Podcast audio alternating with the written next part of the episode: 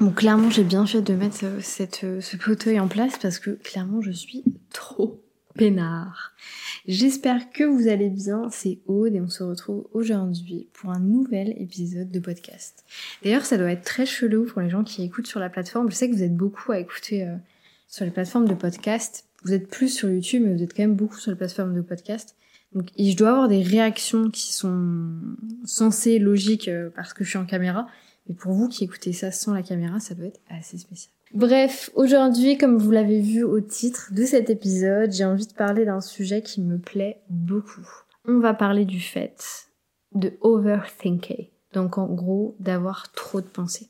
J'ai décidé de vous le dire en anglais, overthink, parce que je trouve que c'est beaucoup plus facile à comprendre pour moi qui est la langue anglaise intégrée. Mais hum, overthinking, la manière dont je le vois, c'est que déjà donc thinking, penser, et over, over veut dire plein de choses en anglais, mais en particulier par-dessus. Et c'est vrai que moi quand je pense à overthinking, j'imagine un petit peu une petite tête avec un petit cerveau qui est ouvert et qui est en fait un, verre d'eau dans lequel on continue à, mettre de la flotte petit à petit, mais qui déborde en fait beaucoup trop parce que dans tous les cas il y a trop de penser à l'intérieur. Ce qui est intéressant aussi, c'est réimaginer ce que je viens de vous dire. Une petite tête, un petit cerveau qui est coupé. Il y a du coup, c'est un verre d'eau et on vient mettre des petites gouttes en fait petit à petit. Et vous savez, imaginez un peu l'écosystème de l'écosystème de l'eau avec euh, l'océan, la chaleur, l'eau s'évapore, va dans les nuages, il pleut, ça va sur terre, ça retourne dans l'océan et ça fait du coup un écosystème. Et ben en fait, overthinking, c'est un peu ça aussi parce que le fait de toujours trop penser, c'est que dans beaucoup beaucoup de cas, on repense tout le temps à la même chose. Vous savez, ce truc qu'on a en boucle, et en boucle, et en boucle, et en boucle. C'est insupportable. Des fois, je, je, le fais moins aujourd'hui maintenant parce que j'en ai conscience que dans tous les cas, on peut rien changer. Surtout que, alors je pense qu'il y a deux manières quand même de voir le overthinking.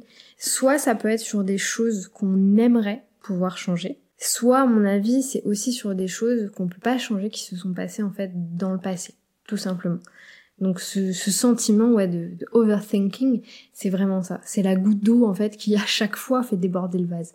C'est tout le temps, tout le temps, en permanence. On dit pour la plupart des, du temps que le fait de trop penser est lié à plus ou moins trois choses. Le doute, la peur et l'anxiété. Les trois fondamentalement se regroupent un petit peu, mais vous voyez la nuance. Et je pense que c'est totalement vrai.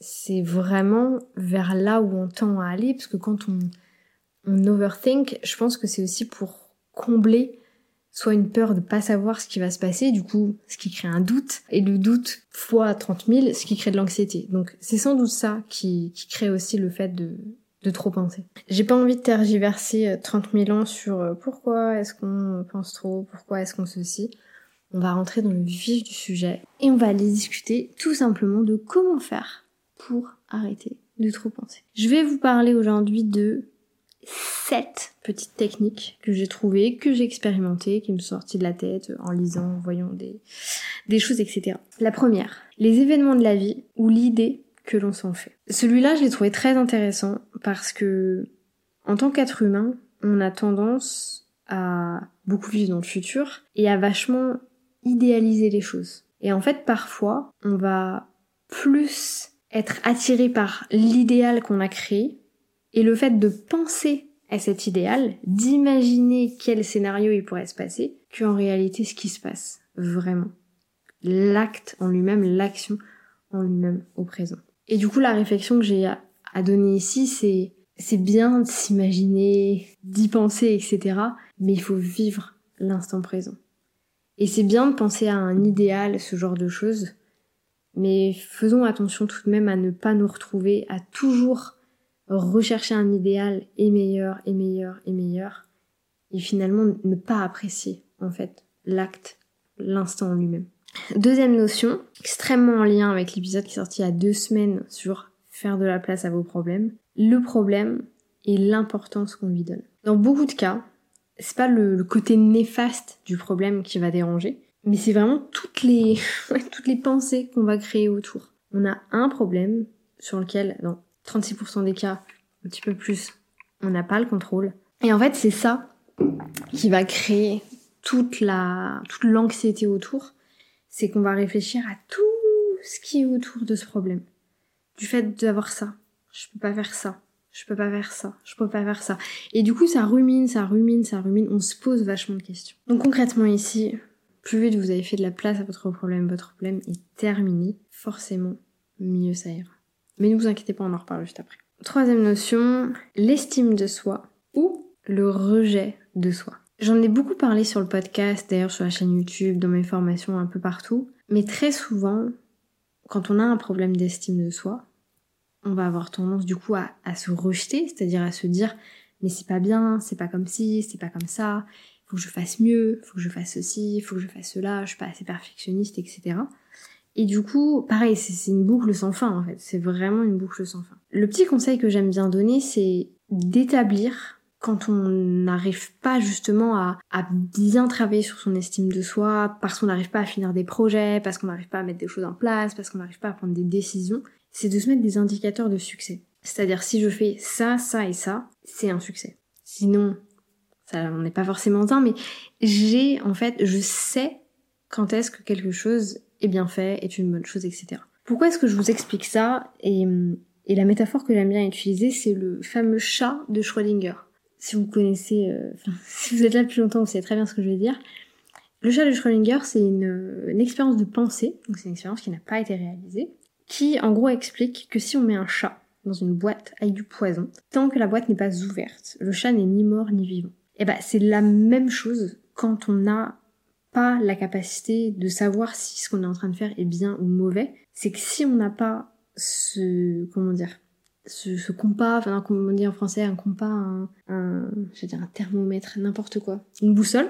Si vous n'avez pas cette boussole qui va vous dire t'es sur le bon chemin, t'es pas sur le bon chemin, on va tendance à toujours se rejeter, à se dire mais non, c'est pas assez bien, non, je peux pas le faire, je peux pas montrer ça au monde parce que c'est pas assez intéressant, c'est pas assez beau, c'est pas assez tout ce que vous voulez.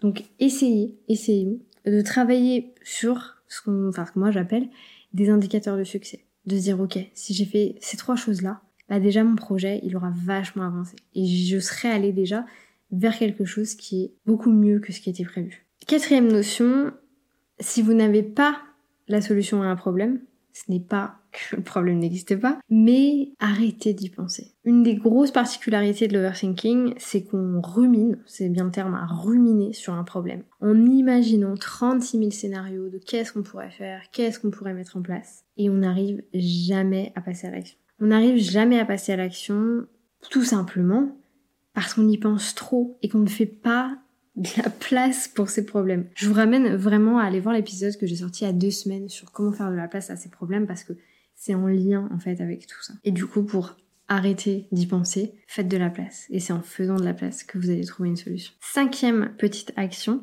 du coup en lien avec la deuxième, il y a des choses qu'on contrôle et des choses qu'on ne contrôle pas. Vous avez sans doute entendu parler de ça, ces, ces fameuses choses qu'on contrôle et ces fameuses choses qu'on contrôle pas.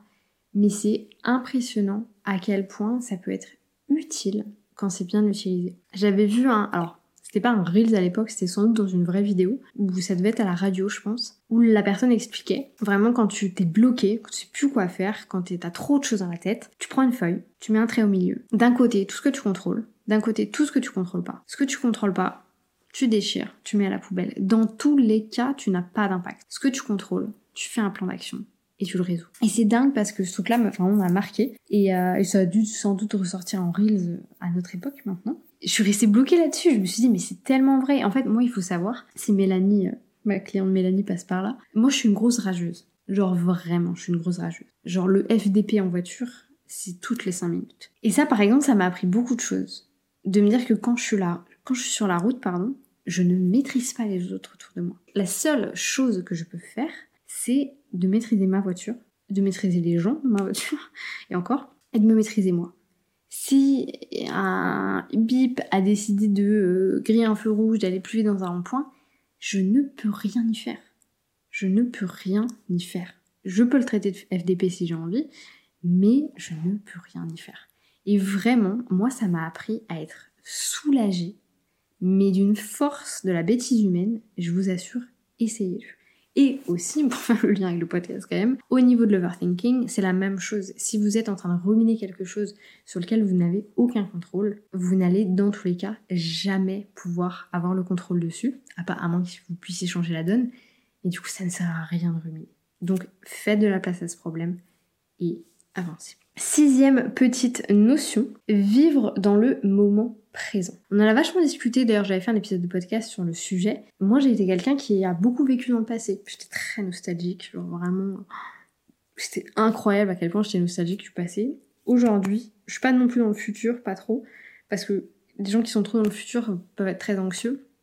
Moi je suis vraiment dans le moment présent. Et ça je pense que c'est la plus belle leçon que j'ai appris en 2022 c'est de vivre le moment présent. Parce que, encore une fois, c'est ce qu'on contrôle. J'ai aucun contrôle de ce qui s'est passé dans le passé. Je n'ai aucun contrôle de ce qui va se passer dans le futur. Même si, en soi, je pourrais avoir un contrôle potentiellement de, sur ce qui se passe dans le futur, il y a tellement de, facteurs, en fait, différents qu'on pas, enfin, peut pas avoir le contrôle sur ce qui peut se passer. Tout peut absolument changer. Je vous donne un exemple, le Covid. Moi, je suis allée en Thaïlande en me disant ça va être génial, je vais m'éclater pendant deux ans. Je me suis éclatée pendant deux ans. Le Covid est arrivé. Alors moi, j'avais déjà mon plan sur la comète. On allait aller au Vietnam, on allait aller à Singapour, on allait aller au Laos, j'allais aller au Japon, en Corée. J'étais à Singapour et ça s'arrête là. J'étais à Bali aussi. Mais on n'a rien fait. On n'a rien pu faire. J'avais deux ans en Thaïlande, j'aurais pu rester plus longtemps bien entendu. Mais on n'a rien fait. J'avais aucun contrôle là-dessus. Et pour autant, moi j'avais anticipé en me disant bah si, je vais tout mettre en œuvre pour pouvoir le faire. Vous n'avez pas le contrôle sur le futur. Si vous êtes du style à être euh, anxieux et du coup à être trop dans le futur, à trop vous imaginer les choses, je vous donne un petit conseil que moi j'applique de temps à autre, enfin de temps à autre, non je suis une menteuse, que j'applique tout le temps mais parce que j'aime bien, c'est de faire des choses qui vous amènent des habitudes. Et en particulier, lire les mêmes livres, regarder les mêmes séries, regarder les mêmes films. En fait, de faire ça va vous amener un contrôle sur la situation qui est à 100%, dans le sens où le film, lui, ne peut pas changer, que ce soit dans le futur, dans le passé, dans le présent. Star Wars ne va pas être modifié. Ça, c'est sûr et certain, ça ne va pas être modifié. Et du coup, le fait de faire ce genre de choses va vous amener justement à un certain contrôle. Et c'est pour ça qu'on aime bien dire que voilà, c'est oh, je regarde mon film, euh, mon film plaisir, mon film un peu cosy, mais c'est parce que c'est ça. C'est parce que ça vous amène un contrôle. Vous savez ce qui va se passer. Il n'y a pas la surprise d'être déçu, d'être dans la peur, d'être dans le doute. Et septième euh, petite notion, et après on arrête ce podcast, c'est la santé, c'est dans la tête. Disclaimer, bien entendu, vous pouvez avoir des problèmes de santé qui n'ont rien à voir avec ce que vous avez dans votre tête, mais là, dans ce que j'ai envie de parler, c'est vraiment ça. Tout passe par votre cerveau. Et du coup, c'est hyper important de mettre au cœur, en fait, la santé mentale, tout ce qui va se passer pour vous, la manière dont vous allez interpréter les choses. C'est tellement important dans le monde dans lequel on vit aujourd'hui, dans tout ce qu'on va avoir autour de nous, tellement de, de l'infobésité. On parlait par exemple dans le dernier épisode de podcast, qui était très court, qui était sur la philosophie, et je vous parlais du fait de faire des choses sans but. Mais aujourd'hui, c'est presque impossible de faire des choses sans but. C'est très compliqué en tout cas de le faire. Et c'est un peu ça. C'est, on est toujours à la recherche de quelque chose. Tout le temps, tout le temps, tout le temps, tout le temps. Ce qui fait que notre cerveau, en fait, il est en permanence, en permanence en train de travailler. Même quand on dort, il travaille. Et ça, je trouve ça impressionnant. Et du coup, voilà. La santé, ça passe vraiment par le cerveau. Ce que j'ai envie de vous dire, c'est mangez bien. Faites du sport si vous en avez envie. Si vous n'avez pas envie, bougez votre corps. Et surtout, surtout, buvez de l'eau. Hydratez-vous. Je crois qu'il y a plus de 20, voire 40% des nutriments de ce qu'on consomme, de ce qu'on va donner à notre corps qui va dans le cerveau. Donc c'est incroyable. Donc vraiment, essayez de prendre soin de vous et faites ce que vous pouvez. Tout simplement. C'était tout pour cet épisode. J'espère que ça vous aura plu. Et si ça vous a pas plu, c'est dommage. Moi, je vous laisse là-dessus. Je vous souhaite une bonne journée, une bonne matinée, une bonne soirée. Peu importe quand est-ce que vous allez regarder, écouter cet épisode. Et je vous dis à bientôt pour un nouvel épisode.